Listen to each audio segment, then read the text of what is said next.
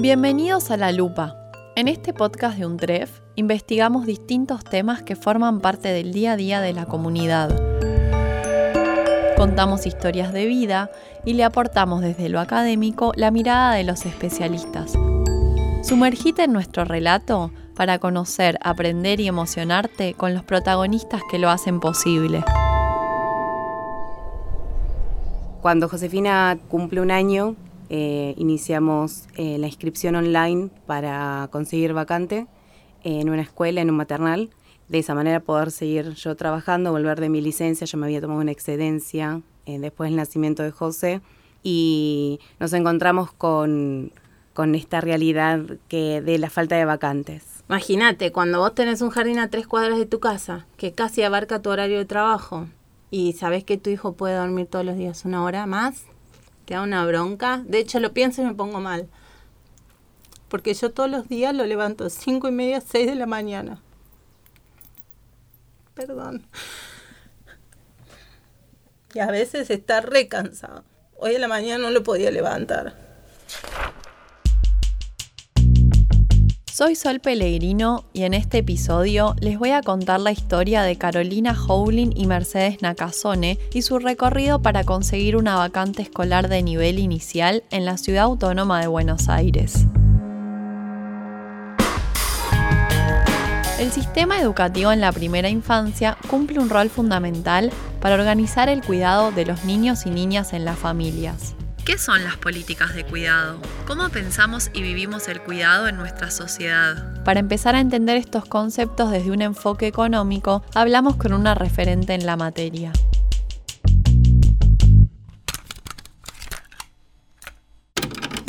Yo soy Corina Rodríguez Enríquez, soy economista, me identifico como economista feminista, soy investigadora del CONICET y tengo mi sede de trabajo en el CIEP, que es el Centro Interdisciplinario para el Estudio de Políticas Públicas, y también hago parte de una organización feminista del sur global, la sigla en inglés es DON, y en español lo hemos traducido como Mujeres por un Desarrollo Alternativo para una Nueva Era.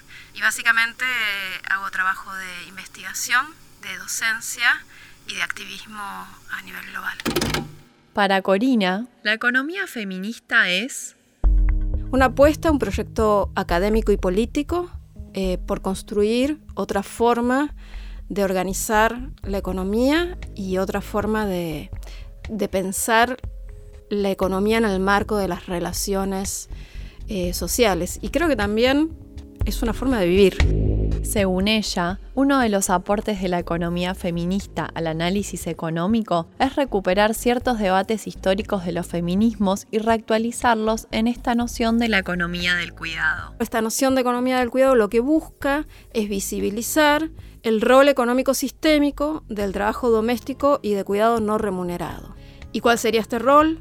En primer lugar es garantizar la reproducción cotidiana de la vida, en segundo lugar es, y esto no es un orden de jerarquías, ¿no? En segundo lugar es reproducir la fuerza de trabajo y por eso decimos tiene un rol económico sistémico. Si no existiese este trabajo cotidiano de reproducción de la vida, de reproducción de la fuerza de trabajo, no habría fuerza de trabajo disponible para ser contratada por el capital en el marco de las relaciones económicas capitalistas. Y la forma más evidente, me parece, de, este, de esta invisibilización y este no reconocimiento es que incluso durante mucho tiempo, y todavía ahora esto es un tema en disputa, este trabajo no fue considerado trabajo. Durante mucho tiempo y como parte de eh, las relaciones sociales de género, este trabajo se ocultó eh, bajo esta, este velo de relaciones afectivas, de relaciones familiares, se invocó como un resultado del instinto maternal, y la economía del cuidado, este concepto lo que viene es a decir, obviamente, el cuidado eh, sucede en el marco de relaciones personales, de relaciones afectivas, también de relaciones conflictivas. Involucra amor en muchos casos, puede que no en todos, pero claramente también involucra trabajo, involucra tiempo, involucra esfuerzo. Y el hecho de que este trabajo esté distribuido de manera muy desigual entre los géneros por la división sexual del trabajo tiene implicancias en lo que llamamos desde nuestra mirada los nudos básicos de reproducción de desigualdad. ¿Cuáles son los componentes del cuidado? ¿Qué necesitamos para poder realizar este trabajo? Desde las ciencias sociales empiezan a aparecer algunas respuestas. Soy Carla Sibeki, eh, yo soy investigadora del CONICET. Mi lugar de trabajo es el CEIPSU de la Universidad de 3 de Febrero. El CEIPSU es el Centro de Estudios de Políticas Sociales Urbanas y formo parte del equipo latinoamericano de justicia y género. Soy socia de, esta organización que se dedica a la investigación y a, y a la incidencia también a favor de los derechos de las mujeres y el acceso a la justicia. Mis temas de investigación generalmente han estado vinculados a, lo que serían los estudios del cuidado, más especialmente la sociología del cuidado, vinculado con mi formación disciplinar, porque soy socióloga de la Universidad de Buenos Aires, los estudios de género y las políticas sociales. En general las feministas que trabajamos en estos temas tomamos como una idea de que se necesita infraestructura, servicios de cuidado, dinero y tiempo para cuidar. Si uno mira, esas son las políticas, las tres patas fuertes, uno podría decir una política de cuidado. Pero, ¿cómo entendemos la relación entre las políticas de cuidado y el sistema educativo? Si uno mira eh, cuáles son las políticas de cuidado, eh, uno podría decir que hay políticas de cuidado que son más directas y otras que son más indirectas, ¿no? Cuando uno analiza las políticas de cuidado que son indirectas, puede pensar todo el sistema educativo, mejor dicho, los primeros tramos, como actores fundamentales en la forma en que las familias organizan el cuidado. ¿Qué quiere decir esto? Que si bien no son políticas especialmente vinculadas al cuidado, cuando uno las analiza desde las lógicas de los cuidados, lo que puede ver es que eh, las escuelas, sobre todo las del nivel inicial o las del primer eh, tramo, lo que sería la escuela primaria obligatoria, que para nuestro país tiene también características muy particulares, constituye una de las principales medios a través de los cuales las familias organizan el cuidado de sus hijos y de sus hijas. Y esto también tiene particularidades que uno tiene que considerar, porque si bien nuestra educación es pública, eh, gratuita y universal, en los últimos años lo que observamos es sobre todo en los niveles iniciales que ha ido con el tiempo ganando este carácter de universalidad y de obligatoriedad, serios problemas de vacantes, ¿sí? Y esto es una de las cuestiones tal vez que es necesario prestarle mayor atención, porque si nosotros sabemos, ¿no? Nosotros cuando digo, por ejemplo, nos ponemos en un lugar de un actor central como puede ser el Estado, eh, sabemos que tenemos una demanda importante, demográficamente la podemos calcular, porque podemos hacer proyecciones acerca de cuál va a ser la población que va a asistir a esas escuelas, y no construimos una escuela en 10 años, un jardín de infantes, es lógico que ahí va a haber un problema serio, serio de cuidado.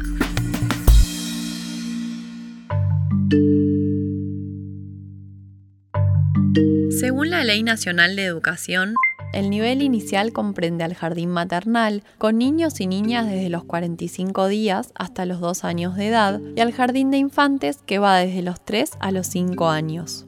Desde hace más de 20 años en nuestro país, la sala de 5 es obligatoria, en tanto que la de 4 lo es desde el 2014.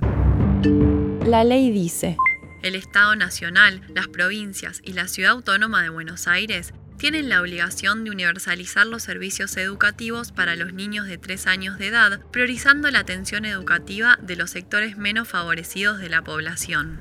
Por su parte, la Constitución de la Ciudad de Buenos Aires establece la responsabilidad indelegable de asegurar y financiar la educación pública, estatal, laica y gratuita en todos los niveles y modalidades a partir de los 45 días de vida hasta el nivel superior, con carácter obligatorio desde el preescolar hasta completar 10 años de escolaridad o el periodo mayor que la legislación determine.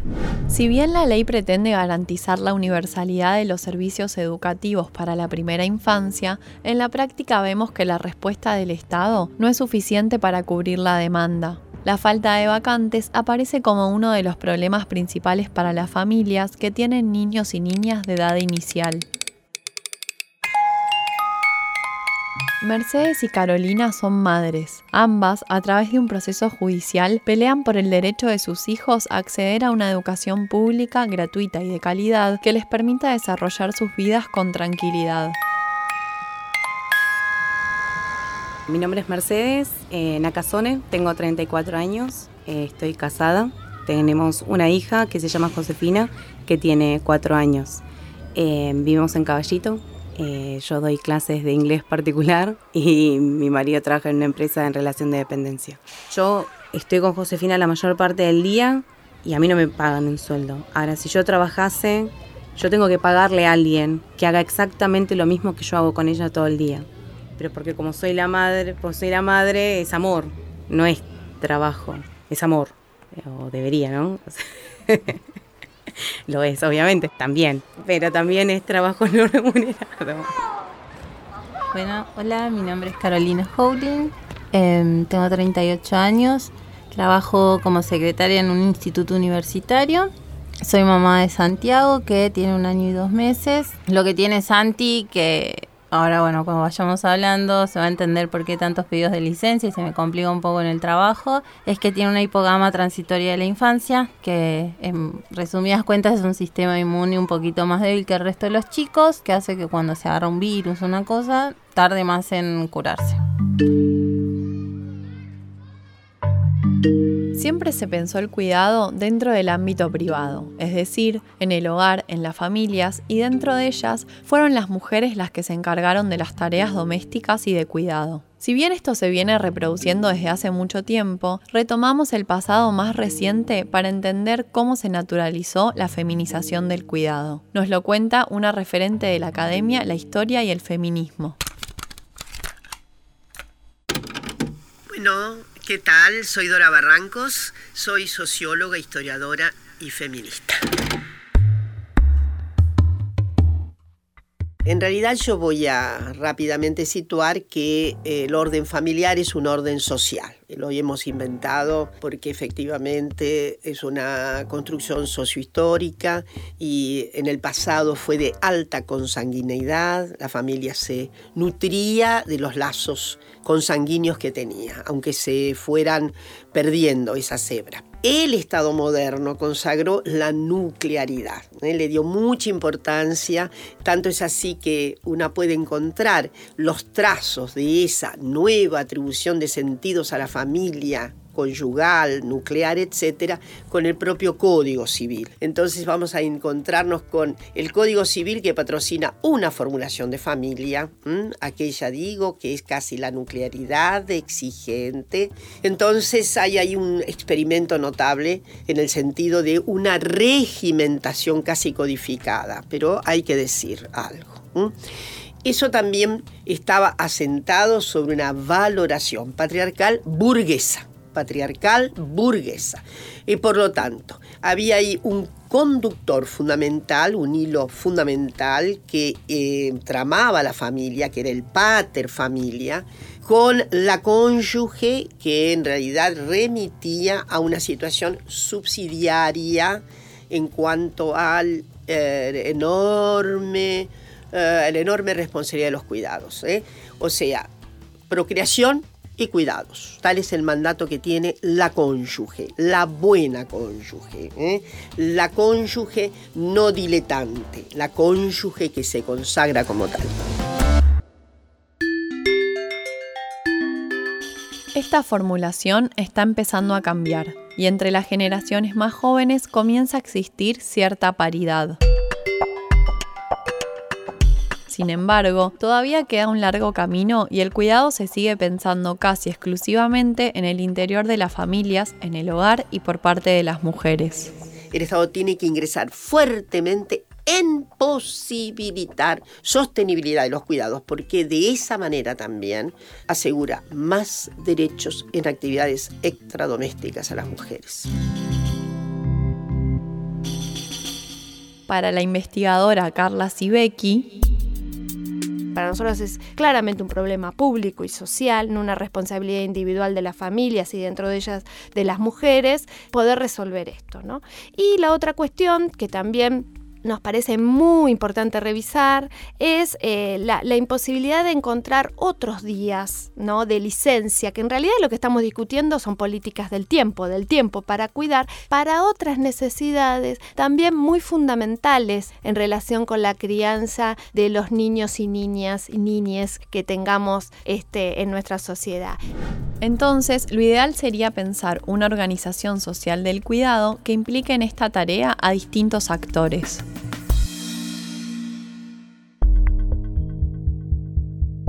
Esta organización social del cuidado, que, que alude no solamente a lo que pasa en materia de trabajo no remunerado, sino también a cómo esta intensidad del trabajo no remunerado y desigual distribución también se explica por lo que pasa en términos de la participación del Estado, del mercado y de la comunidad en, este, en esta organización social del cuidado que nosotras a veces graficamos con esta idea del diamante del cuidado. ¿no? El diamante tiene cuatro, cuatro vértices que son los actores del cuidado, que son justamente los hogares a través del trabajo de cuidado y doméstico no remunerado, el Estado a través de la regulación en materia de cuidado, todas las normativas, por ejemplo, las licencias vinculadas a, cargas de cuidado, pero también la provisión de servicios de cuidado, el mercado, que también interviene proveyendo trabajo de cuidado remunerado. Cuando contratamos a una persona para que haga trabajos domésticos o de cuidado en nuestros hogares, estamos comprando cuidado en el mercado. Y también la otra pata de este diamante del cuidado son las organizaciones comunitarias o los arreglos comunitarios del cuidado, que en ciertos sectores sociales son también importantes. Como menciona Corina Rodríguez Enrique,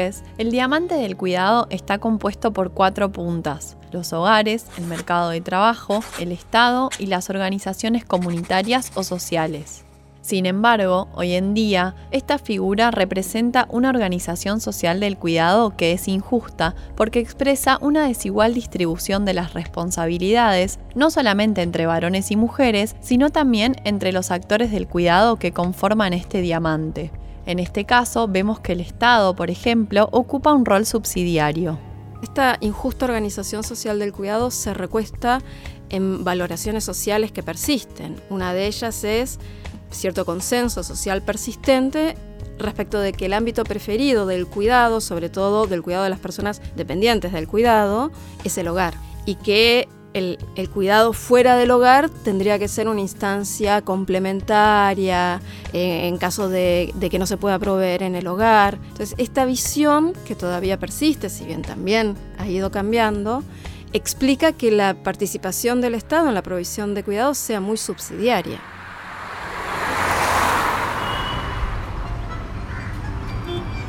Siguiendo esta línea, Volvamos al ámbito de la ciudad de Buenos Aires y el problema de la falta de vacantes en el nivel inicial.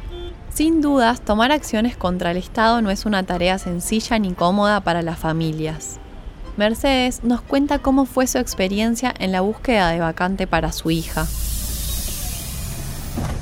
No sabía cómo era eh, los procesos a seguir, cómo había que hacer para los reclamar, reclamar si se podía o no. En, fui a supervisión, me dijeron en ese momento que no era obligatoria la sala, que ellos no tenían obligación de, darnos una vacante y entonces en ese momento me volví a casa y tomé la decisión de no trabajar porque nos pasaba que era un cambio, cambio de dinero, ¿no? Yo daba clases en un colegio y lo que ganaba se iba eh, a pagar un jardín.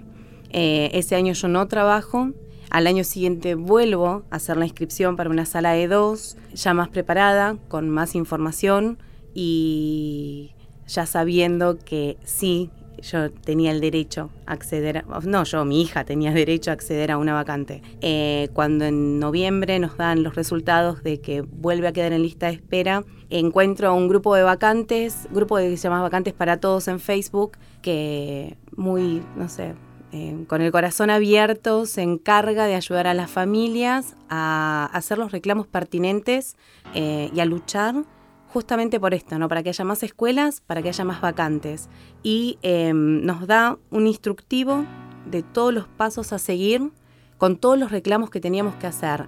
Y nosotros fuimos uno de, creo que 5.000 amparos que el estudio llevó a cabo, de manera gratuita, totalmente gratuita. Son parte del grupo de litigio estratégico Son abogados que tienen este grupo y lo que hacen es toman causas ad honorem eh, que pueden ser relacionadas a educación o relacionadas a otras cuestiones eh, sociales. Y ahí empezamos la batalla legal con, con el Estado para conseguir una vacante.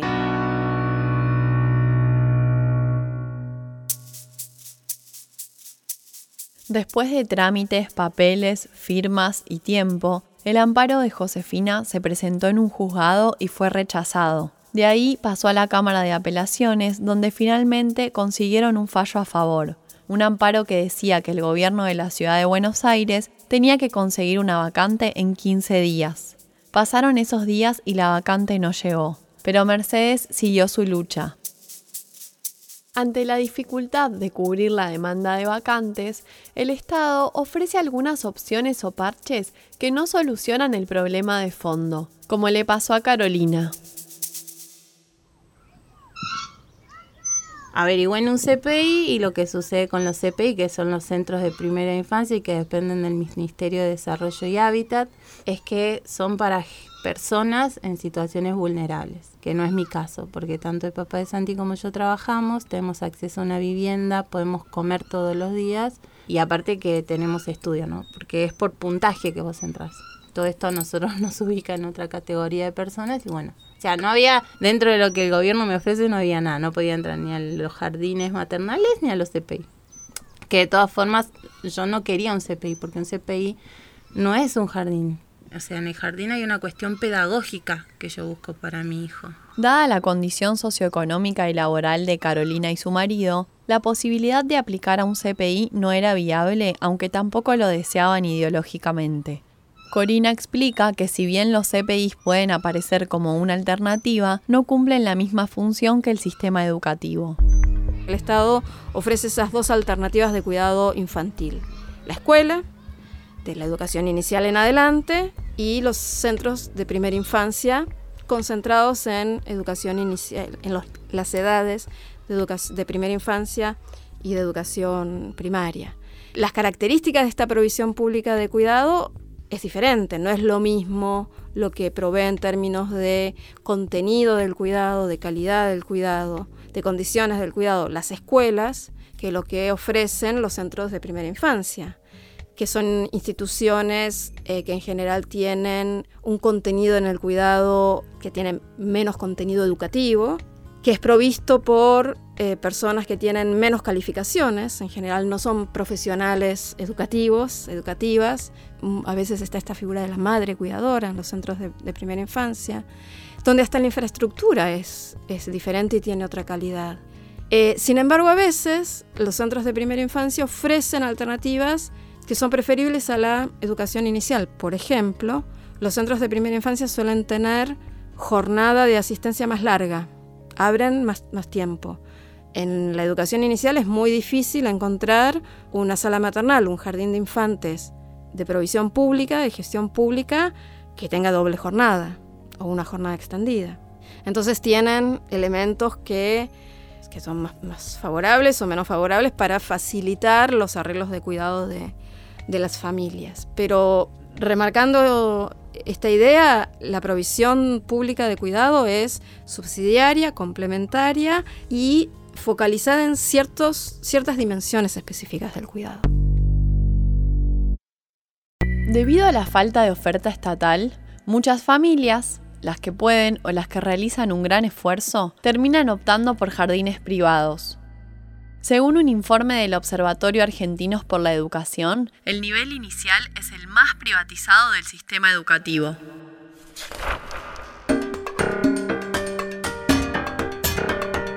En este episodio de La Lupa les contamos la historia de Mercedes y Carolina y el recorrido que tuvieron que transitar para conseguir vacantes de nivel inicial en el sistema educativo estatal en la ciudad de Buenos Aires. Además, vimos cómo a lo largo de la historia las distintas sociedades naturalizaron y reprodujeron la idea de que las tareas de cuidado eran responsabilidad de las mujeres y que por una cuestión de orden biológica ellas eran también las más aptas para desarrollar este trabajo. La división sexual del trabajo y el mercado laboral contribuyeron a esta creencia. Para Dora Barrancos, el mercado laboral es el lugar donde más se infringen los derechos de las mujeres. Vamos a, o sea, sí, hay una tremenda quiebre de derechos de mujeres cuando evidentemente eh, de manera tan arbitraria, tan irrisoria, se ha propuesto el modelo de la reproducción y la subsistencia para las mujeres y el modelo activo, proyectivo, social, regente, el modelo de los poderes eh, para los varones. Hay algo de sustancia muy violenta, debe, debe, debe, debe admitirse como punto de partida. El Estado tiene obligaciones fundamentales en, a través de sus mecanismos, sobre todo los mecanismos que el Estado siempre tiene son eh, las posibilidades de los mecanismos fiscales que puede actuar, puede dar más estímulos, puede dar señales de eh, beneficios, puede dar señales de eh, sanciones. El Estado puede hacer mucho con el mercado laboral, mucho, mucho, mucho.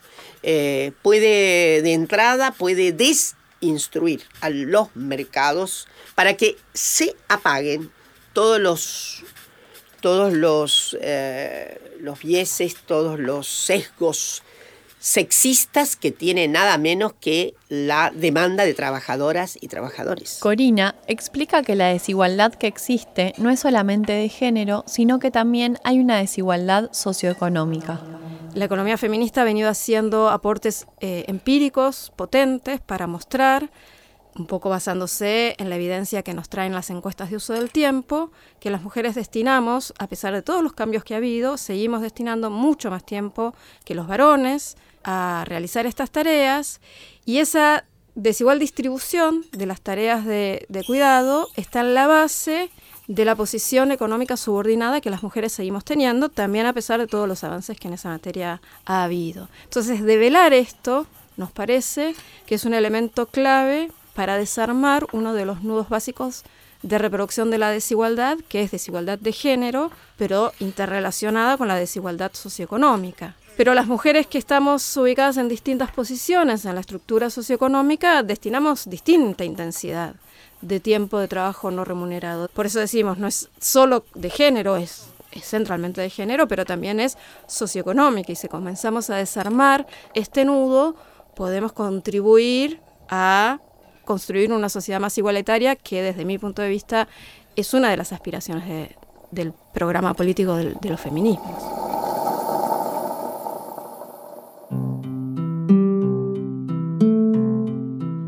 Que eligen quedarse cuidando a sus hijos. Algunas lo pueden hacer, otras prefieren eso antes que pagarle a alguien más para que lo haga.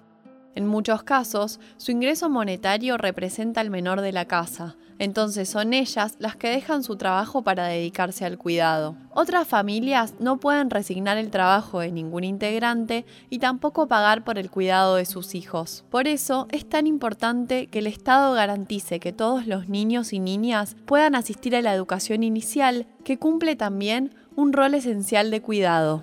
Yo dejé de trabajar porque yo podía dejar de trabajar y poder quedarme con Josefina, porque a mí me parecía el cambio de dinero no, era, no, no, no, no terminaba valiendo la pena. Pero mucha gente que no, no podía, no tenía la suerte, no tenía el privilegio de, de, hacer lo que yo hice. Y sí o sí necesitaba que, que, el chico o la chica vayan a la escuela. Y creo que eso, ¿no? Es en realidad el, el objetivo final, la libre elección. Que todas podamos elegir ser madres, que todas podamos elegir no ser madres, que todas podamos elegir qué tipo de madre queremos ser.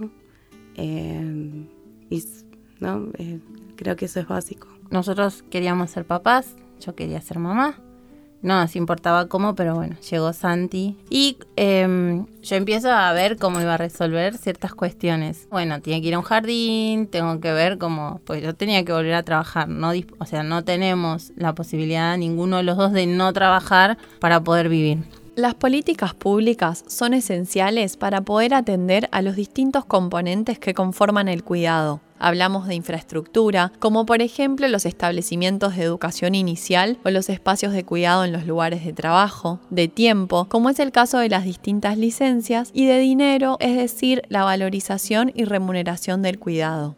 Para Carla Sibeki, del Centro de Estudios e Investigación en Políticas Sociales Urbanas de la UNTREF, También otras cuestiones de las cuales se está avanzando lentamente, pero no podemos dejar de visibilizarlo, tiene que ver con la forma, si nosotros planteamos, ¿no? Que las políticas del tiempo son una eh, pata, por decirlo de alguna manera, fundamental de las políticas de cuidado, tenemos que saber cómo distribuyen los tiempos, las familias y dentro de eso cómo se da una corresponsabilidad entre varones y mujeres en relación con el cuidado. Y acá las encuestas del uso del tiempo son centrales. Eh, entonces esto es fundamental eh, para tener diagnósticos y después también para monitorear todas aquellas decisiones que se van tomando en relación con las políticas. Porque en general lo que sucede con el tiempo del cuidado es que se cuida de cualquier modo y bajo cualquier circunstancia, inclusive límite. Y las encuestas del uso del tiempo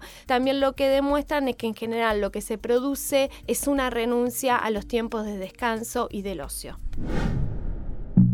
Pero pensar en políticas públicas aisladas no es la solución. Para Corina, es imposible eh, avanzar en las transformaciones que ya vienen ocurriendo sin una batería integrada de políticas públicas que ayuden y aceleren esta transformación. Hacen falta regulaciones del cuidado que establezcan eh, licencias mucho más amplias, maternales, paternales, parentales, que son las que no están asociadas al nacimiento de los niños y de las niñas, sino a la crianza, y licencias familiares, porque no solamente los niños y niñas necesitan cuidado, también los familiares mayores, y también la provisión pública de servicios de cuidado como política pública de cuidado es, es, imprescindible, sobre todo en sociedades desiguales como la nuestra. Esto que yo decía de eh, el, el, nudo de desigualdad de género y socioeconómica, yo creo que se desarma fundamentalmente con provisión pública de servicios de cuidado, con una pretensión de universalidad en su cobertura y en su calidad. La provisión de servicios públicos de cuidado tiene que ir acompañada de la aceptación social de que ese es un buen lugar, es un buen ámbito de cuidado.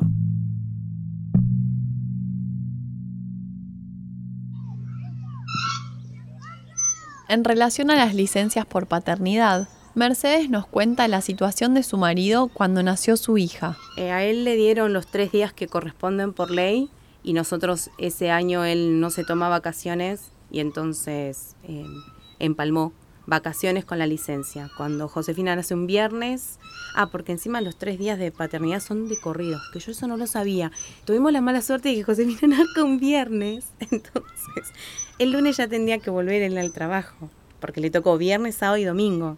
El lunes obviamente él no vuelve al trabajo, se toma sus 15 días de vacaciones pero la gorda tenía 18 días cuando él vuelve a trabajar. En el caso de Carolina, ella fue agotando los días que le correspondían al año para cuidar a su hijo. Eh, obviamente en un momento tantas faltas, porque esto de que Santi tiene un sistema inmunitario un poco débil, hace que se enferme más y que, que se enferme con virus. No, esto no es una enfermedad grave, es algo transitorio de la infancia. Puede terminar en un mes, puede terminar en un año cuando su sistema inmune esté fuerte, listo, se acabó, sale de esto. Pero ¿qué, qué pasa? Él se agarra una gripe y la gripe que dura 7 días, él la tiene 15. Ante los sucesivos pedidos de licencia, Carolina se quedó sin días para cuidar a Santiago y su pareja no podía faltar al trabajo, así que tuvieron que buscar la forma de arreglarse. Muchas veces las abuelas o algún familiar se encarga del cuidado. Pero, ¿qué pasa cuando estas personas no están o no pueden hacerlo, como es el caso de Carolina y su pareja. Las feministas queremos con mucho fervor que haya mucha oportunidad de derecho civil para los varones, que los varones se tomen sus buenas licencias para el cuidado, sobre todo por, por, por en el momento de nacimiento de criaturas, de adopción de criaturas, y tenemos también la idea de que sí, fuertemente, porque yo creo que vamos a tener una alteración de la ley de contrato de trabajo en orden a más derechos. Pero la ley tiene que ir para adelante. Entonces, tiene que ir para adelante en derechos, en derechos para los varones. Los cuidados, los cuidados, todas las mujeres eh, agotan todas las carpetas que tienen que ver con licencias por cuidados de niñas, niños, adolescentes, madres, padres, suegras. Siempre digo lo mismo. Una mujer trabajadora pide por su suegra. ¿Está claro? Ah, no, no se va a encontrar nunca eh, lo recíproco. Un varón no puede pedir un día licencia para atender a la suegra, ¿no? Bueno, eh, vean ustedes, porque no existe tal posibilidad. Entonces necesitamos que se amplíe absolutamente la prerrogativa para los varones, eh, para el uso de, para el licenciamiento, toda vez que sea necesaria la carga del cuidado.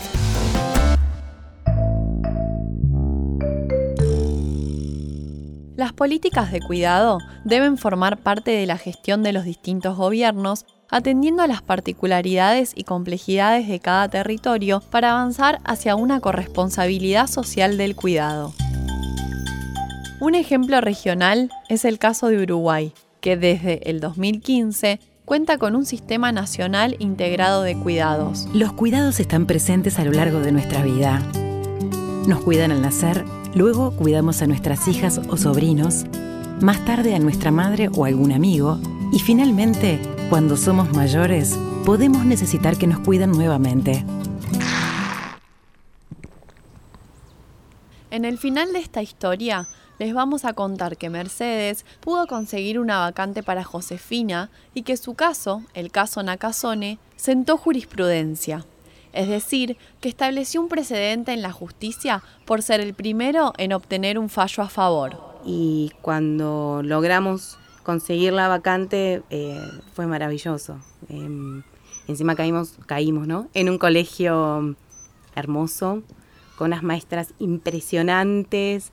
Y nada, fue, fue como nuestra gran cereza después de, mucho tiempo de esfuerzo y de pelear y de, de frustrarnos Carolina Howling, tras iniciar también acciones legales, continúa en la espera de una vacante para Santiago. Ayer se cumplió un año de nuestra lucha por la vacante en la Escuela de Educación Pública y no tenemos, seguimos, seguimos en la lucha.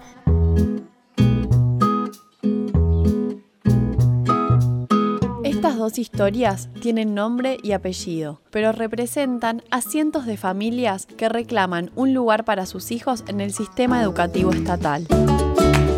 Al fin y al cabo, se trata una vez más de la posibilidad y la libertad de elegir.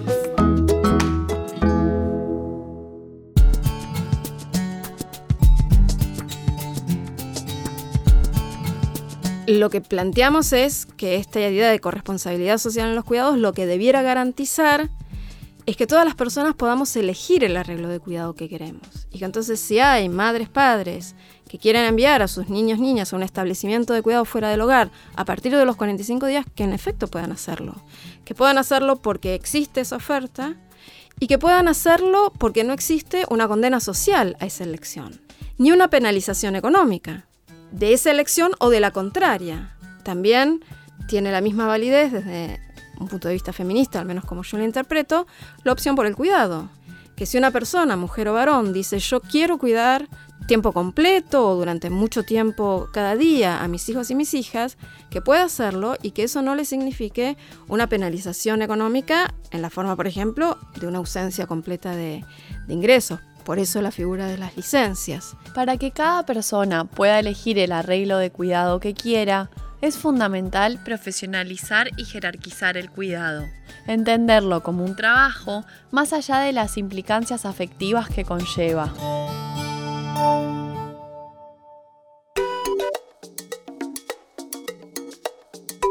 en algún momento necesitamos del cuidado. Hay una interdependencia del cuidado y esto también eh, nos permite ver de, bueno, de que este cuidado sea provisto en las mejores condiciones. ¿sí? Eh, también una de las cuestiones que es, importante o que a veces marcamos, que una persona para poder cuidar tiene que estar ella cuidada. es como una precondición básica eh, en relación con que este trabajo se pueda realizar en buenas condiciones. Y también romper con algunas ideas erróneas acerca de que porque uno mercantiliza esta relación, o sea, porque uno paga, esta relación se va a ver vista como corrompida o como que va a perder los atributos del amor o de la vocación. No, no, no, no va a pasar esto, digamos. Jerarquizar una tarea, profesionalizarla, pagar por ella, no, no quiere decir que pierda estos atributos que también tienen las relaciones del cuidado, que están muy cruzadas por lo afectivo que esto no tiene que eh, obstaculizar la mirada acerca de que es un trabajo. Es un trabajo y también se puede realizar con amor. Hay toda una idea acerca de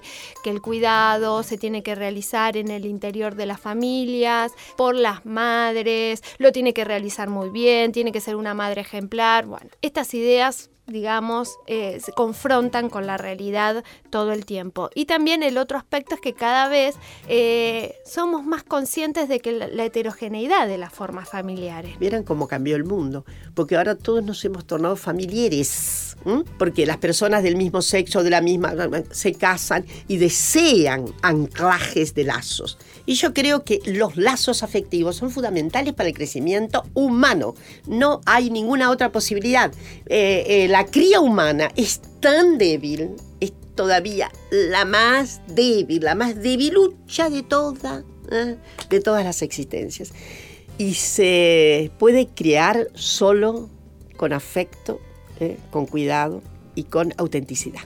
Una niña, un niño, un niño necesita afecto, autenticidad y cuidado. Entonces, no vamos a poder renunciar a eso porque es extraordinariamente imprescindible. Una lauchita sale y anda, un caballito, un, potrillito nace y ya camina. Una de nuestras crías no puede hacer nada de eso y necesita inexorablemente otredades en torno de él. De modo que eso es, además, eso es cristalización de derechos.